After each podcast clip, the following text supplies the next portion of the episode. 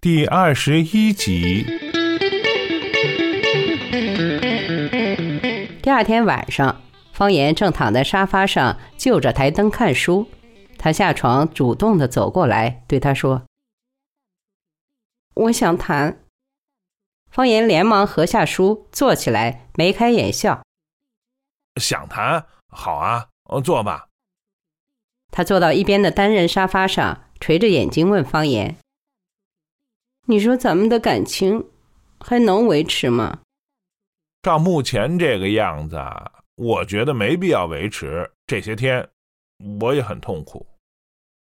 方言伸手拿了一支烟，看到他诧异的目光，不由尴尬。他拽过被子上的毯子盖住自己。怎么搞到这一步的？方言问他，他摇头，不知道。当初我和你结婚的时候，我没想到短短几个月后就会变成今天这种样子。当初我以为是个幸福美满的结局。说到这里，方言动了点感情，眼睛也湿润了。杜梅察觉到他的情绪变化，向他投来忧郁的一眼。我也是。方言接着往下说：“为什么我们总是争吵，为一点小事儿就吵？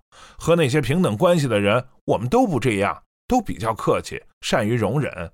偏偏我们反而互不容忍。不知道，不知是怎么回事。别人说什么，哪怕冷嘲热讽，我都不生气。就对你，我不能容忍你对我一点不好。可在一开始。”你什么都能忍，那不一样，那不同。不单是我，你在那时对我也不像现在这样。那会儿，你，那会儿你很温柔。我一直就是这样，并没有这会儿和那会儿的区别。我以为你那会儿很欣赏我这点。你的意思又是说责任在我了？他怒气冲冲的反问。不是。我是说，我们都有责任。谁的责任更大一点呢？那会儿你对我怎么样？现在你连多看我一眼都不愿意。我想和你亲热点可你毫无反应。我不愿意结婚后两个人还是老那么酸溜溜的。我有我的感情表达方式，你非逼我那么做，我别扭。我有自己的好恶，我有权利按我自己的意愿处事为人。你不能强迫我。这也不代表我一定对你怀有反感。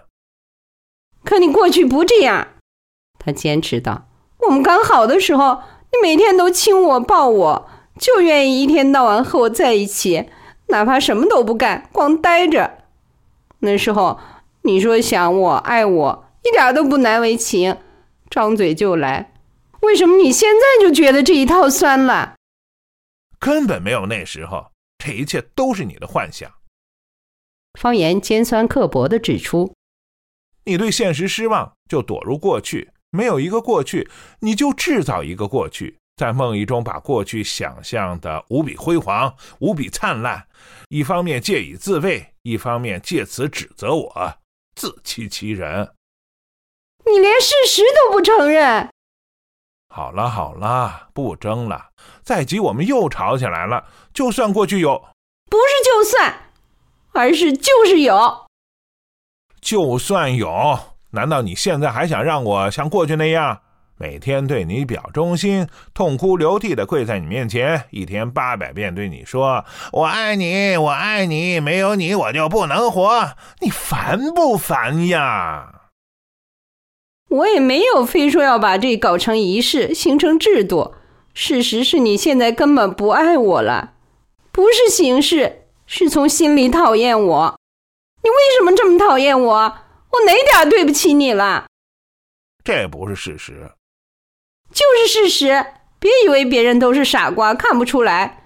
我对你还不够好，伺候你吃，伺候你喝，每天把一切都给你弄得好好的。家里的大小事不都是我在忙，用你操过一点心吗？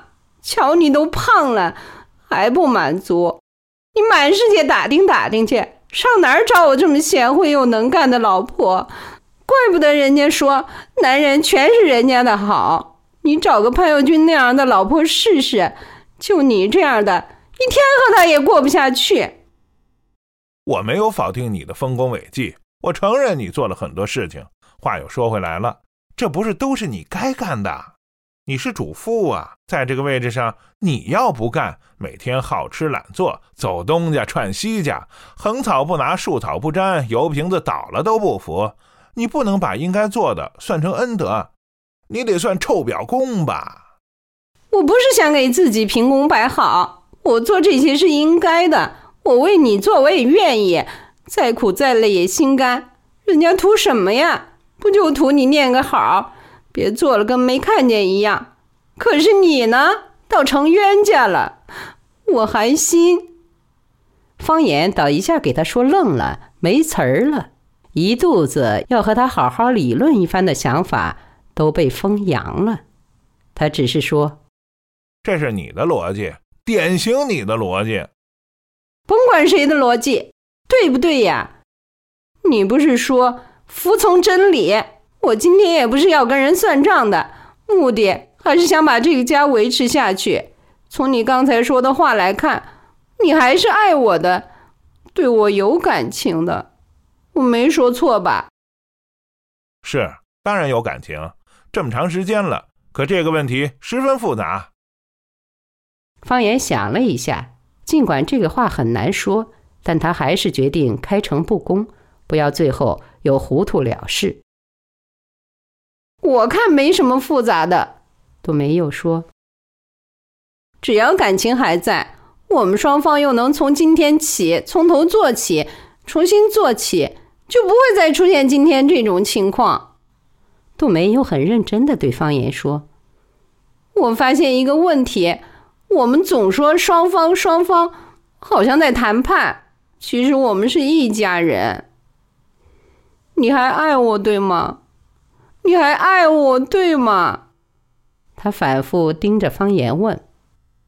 方言发觉，当他面对他时，他缺乏应有的勇气和坦诚。忽然，他的思路顺了。这与感情无关，这是两回事儿。虽然我还爱你，但我照样无法忍受。你别打断我，听我说完。我承认你对我生活上照顾的很好。给我吃，给我跑，婚后比婚前生活水平提高很多，这我不抱怨。瞧，我都胖了，但我说了，你别生气呀。但我不是一个衣食无忧就完事大吉的人。和你在一起，老实说，我精神上感到压抑。他停下不说了，喝水。杜梅说：“可是我并没有从精神上管制你。”我还是想方设法想创造一个愉快的环境的。没事，我们不也常去看电影、听音乐会啊？这是两回事儿。怎么是两回事儿？我觉得是一回事儿。你觉得我在思想上不关心你？不是。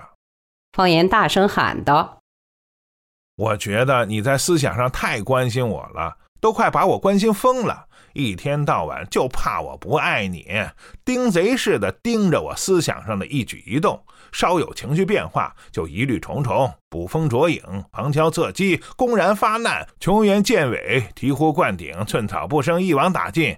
杜小姐，你不是对我不好，你是对我太好了，你对我好的简直是粉身碎骨，无以回报。而你又不是一个不要求回报的人，我没听明白，你这是夸我呢，还是骂我呢？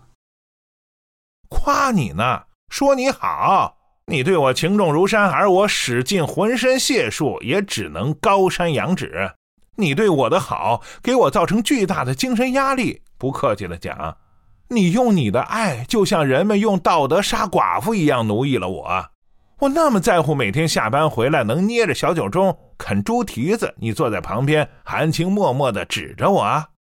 我那么在乎冬穿皮草夏穿纱，那么在乎被窝里有个热身子，向往的是想心所想，为心所为，不赔不赚，平安周到。我明白了，你这是怨我没有给你乱搞的自由。我操，好。好，你非要往庸俗下流去想，我也没办法。唉，有时候真是还不如和没心肝的人混在一起来的痛快。